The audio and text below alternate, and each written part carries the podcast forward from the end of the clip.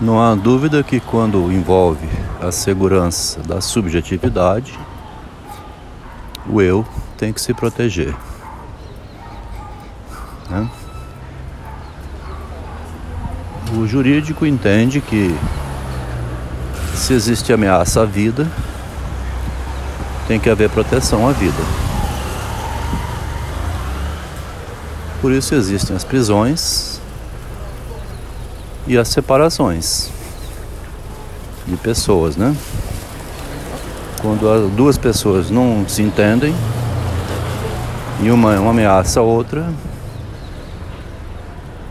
o juiz o judiciário determina que um não pode ficar, digamos, a 100 metros do outro, a menos de 100 metros.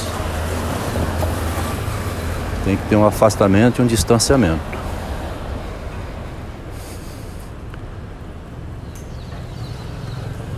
Também, em caso de doença, a subjetividade correndo perigo, ameaçada, corre para o hospital, vai ao médico procurar exames, a proteção da vida.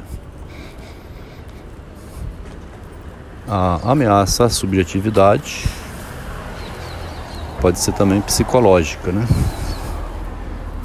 O que chama de tortura psicológica ou medo psicológico. A juventude, observei isso em meus filhos mesmo, gostavam de ir ao cinema de terror para sentir o medo psicológico. Também em montanha russa, tem aquelas que descem quase na vertical e que o coração quase sai pela boca. Tem os esportes radicais também. Como é que é? Bug jump, pula de uma corda elástica, vai quase ao chão pula no canyon também, fica pendurado e volta. Quase um infarte aí, né? A pulsação, a aceleração do coração deve ir a, a, ao infinito. Quando há medo, quando a subjetividade se sente ameaçada, ela deve se proteger procurar proteção. Se uma pessoa se torna assustadora, se a presença é insuportável, se há um medo permanente da presença, é o caso de não ficar perto então. Tendo 100% de certeza né? uma certeza absoluta que será demitido de uma empresa, a pessoa pode até não comparecer mais à empresa. E o executivo fica assim. Né? Tenho certeza absoluta que o que eu fiz é inconveniente, vou ser humilhado na empresa e não apareço mais lá, por exemplo. O imaginário pode inflacionar de tal maneira dentro da cabeça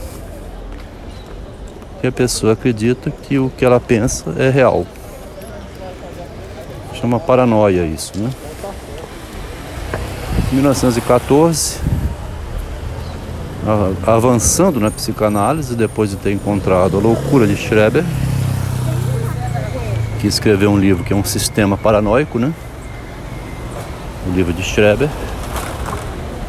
O Freud então comenta que o eu, observando a realidade e observando a si mesmo, tendo um agente crítico pelo lado de dentro, um agente que critica o próprio eu, um juiz interno.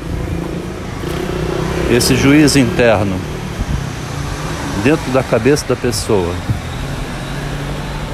Tanto Freud quanto Machado de Assis escrevem sobre isso.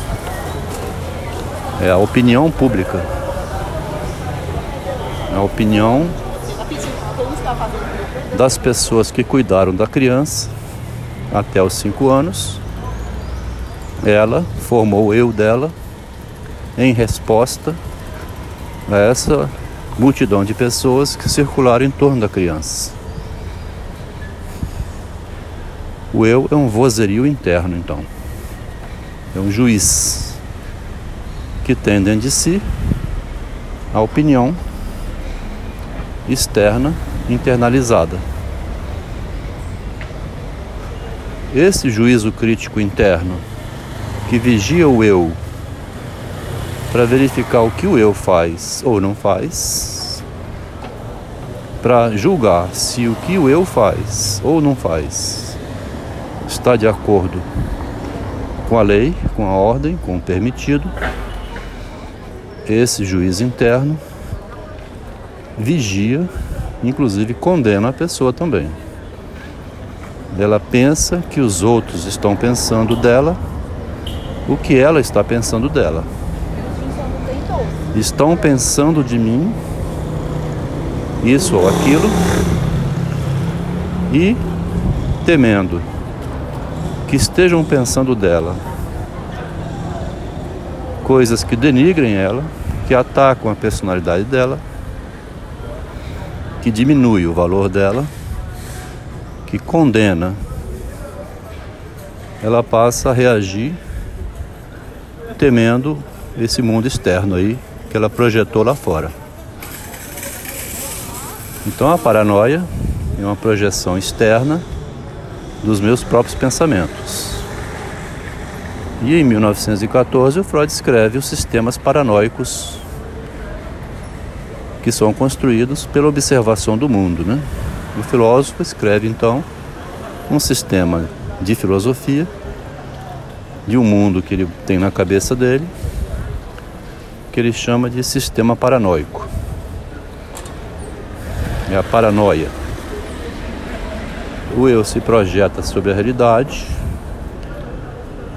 vê um mundo de acordo com os desejos dele e vai escrevendo e construindo sistemas de pensamento que a gente vê em Judith Butler também. Né? Imagina um mundo onde não haveria diferenças sexuais. Os nomes seriam neutros. Marx imaginou um mundo que não tivesse capital, sem capitalismo, todos iguais perante o capital.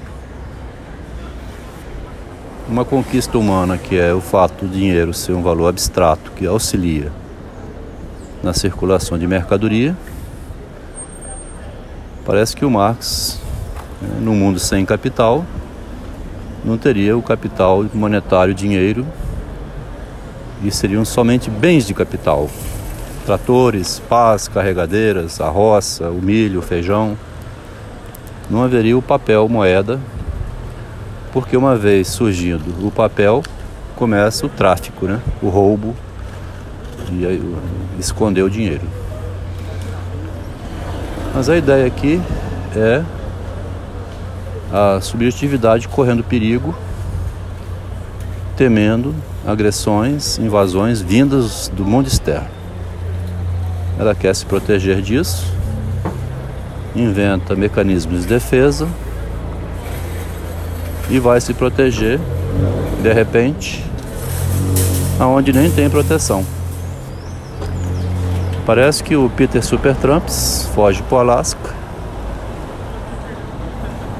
des, é, desconectado da realidade humana, né? Pensou coisas inexistentes.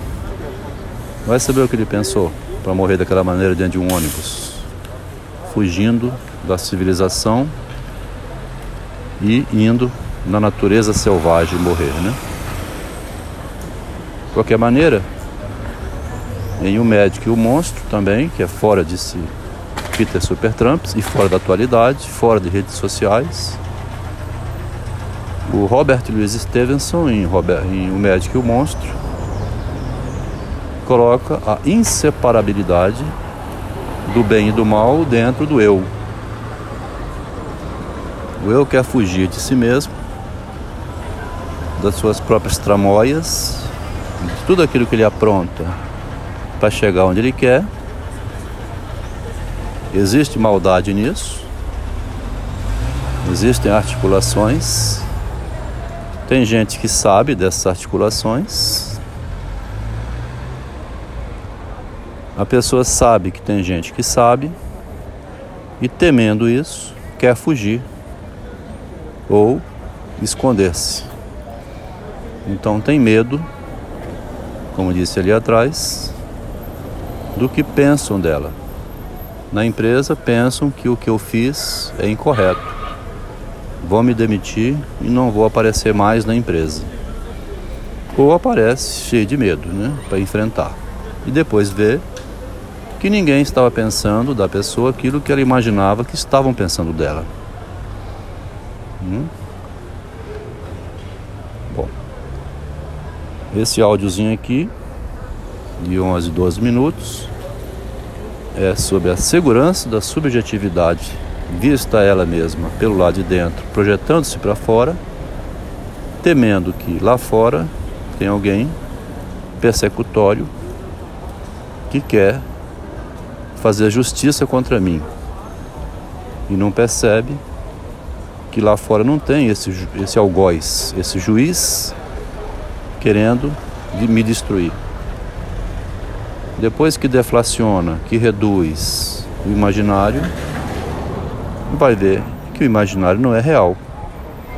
Era só uma fantasia, um medo paranoico, a defesa do eu contra um invasor externo que a criança escutou no seu período de formação, quando veio ao mundo dos 0 aos 5 anos, até descobrir que ela tem que se haver sozinha com um mundo estranho à volta dela, julgando-se a si mesma sobre tudo o que faz no mundo. O juiz está dentro e pode me condenar.